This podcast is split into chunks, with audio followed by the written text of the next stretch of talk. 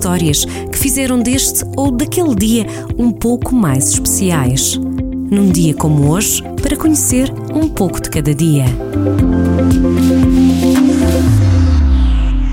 Neste dia 9 de novembro, começamos pelo ano de 1985.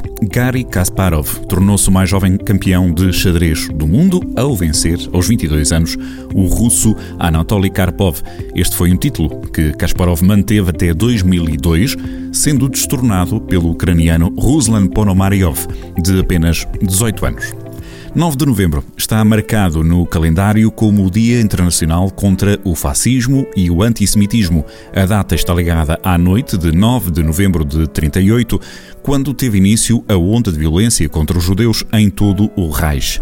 No período de apenas dois dias, mais de 250 mil sinagogas foram queimadas, cerca de 7 mil estabelecimentos comerciais judaicos destruídos, dezenas de judeus foram mortos e cemitérios, hospitais, escolas e casas judias saqueadas, tudo perante a indiferença da polícia dos bombeiros e da população. A noite de 9 para 10 de novembro de 1938 ficou conhecida como a Noite dos Cristais pelos vidros estilhaçados nas vitrines das lojas, sinagogas e moradias de judeus. A noite de 9 de novembro foi o início do Holocausto, a doutrina fascista e antissemita do nazismo seria responsável por mais de 6 milhões de mortes. A data é recordada um pouco por todo o mundo como o Dia Internacional contra o Fascismo e o Antissemitismo a 9 de novembro de 1888 nasceu Jean Monnet, o inspirador da União Europeia. Monnet foi consultor económico e político francês que dedicou a vida à causa da integração europeia. Como consultor de alto nível do governo francês, foi o principal inspirador da famosa Declaração Schuman de 1950, que conduziu à criação da Comunidade Europeia do Carvão e do Aço. Entre 52 e 55, Jean Monnet foi o primeiro presidente do órgão executivo desta comunidade, a origem do que conhecemos como União Europeia.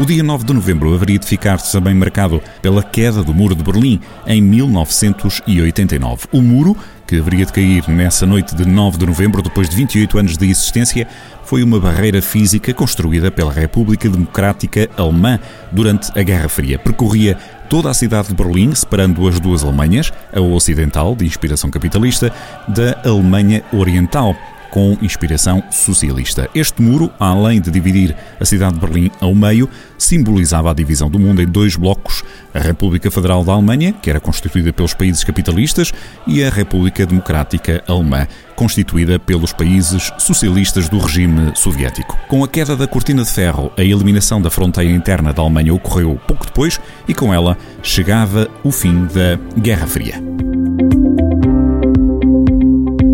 Levamos um dia de cada vez para acertar as contas do calendário, mas há histórias que vale a pena conhecer. Num dia como hoje, para acompanhar na rádio de segunda a sexta-feira.